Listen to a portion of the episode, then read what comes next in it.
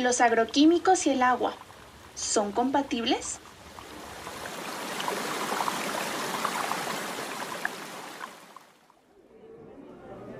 Los agroquímicos son sustancias que protegen la salud de las plantas en los cultivos agrícolas y garantiza la calidad de los alimentos que se consumen.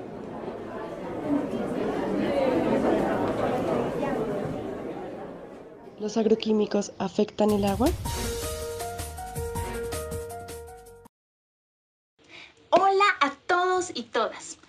Damos la bienvenida a Conciencia Ambiental Podcast. Hoy hablaremos sobre el uso de agroquímicos y su impacto en el recurso hídrico. Así que vamos, acompáñenos.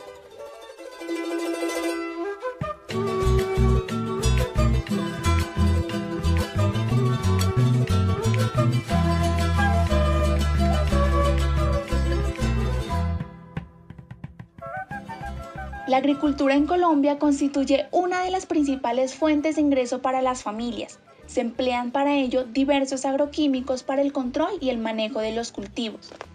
Anualmente se utilizan más de 17 millones de kilogramos de plaguicidas, siendo esto una cifra que ubica a Colombia como el tercer consumidor en Latinoamérica después de países como Brasil y como México.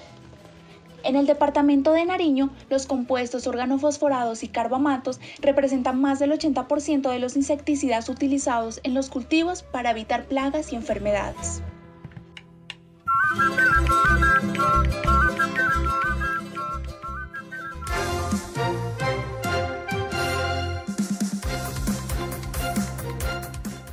Noticia de última hora. Los agroquímicos generan grandes problemáticas. Sus propiedades, su persistencia en el medio ambiente, forma de aplicación y condiciones meteorológicas afectan negativamente los recursos naturales y al ser humano.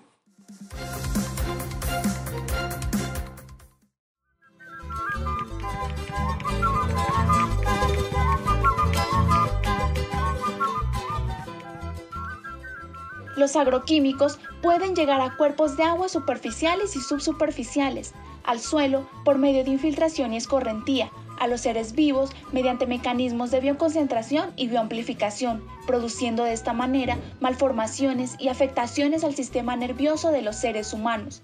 Estos se volatilizan directamente después de su aplicación y pueden ser transportados por el viento.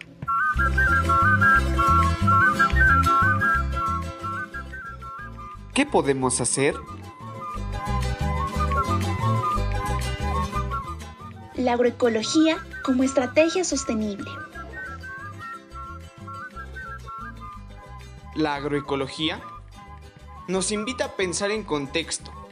Abarca la dimensión ambiental, social y cultural, útil para la conservación de la biodiversidad el restablecimiento del balance ecológico y una forma de alcanzar una producción con apuesta en la sostenibilidad.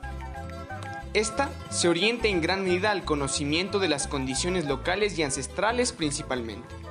Por esta razón las comunidades indígenas son pioneras, siendo una práctica determinada por una concepción simbólica de la relación hombre-naturaleza, un lugar de aprendizaje y reuniones familiares, lo que ha mantenido este modelo de producción al pasar de los años, transmitiendo su conocimiento a sus generaciones. Cuéntanos qué otras estrategias propondrías. Recuerda que ya es hora de actuar diferente. Los invitamos a seguirnos para más contenido. Te esperamos en un nuevo espacio de Conciencia Ambiental Podcast.